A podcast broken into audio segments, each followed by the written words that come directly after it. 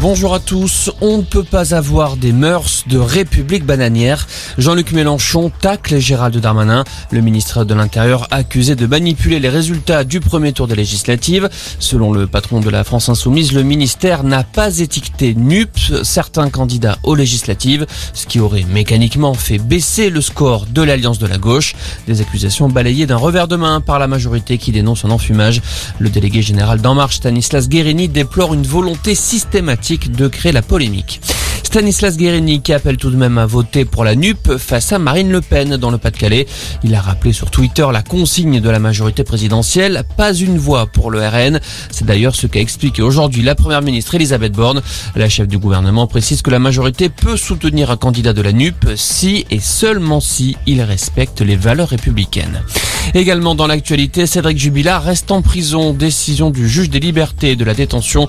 Les avocats de l'accusé ont annoncé leur intention de faire appel.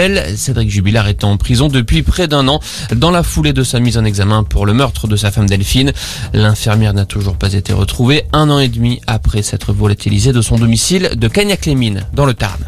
Une marche blanche organisée en fin d'après-midi à Clessé en Saône-et-Loire. Rassemblement en l'honneur d'Emma, cette adolescente de 14 ans retrouvée morte la semaine dernière. Le principal suspect, son petit ami, a reconnu les faits.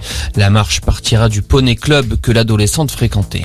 Les prix des carburants sont toujours à des niveaux jamais égalés en France. Selon les derniers chiffres officiels publiés aujourd'hui, le gasoil coûtait la semaine dernière en moyenne 2,07€ le litre, soit près de 11 centimes de hausse.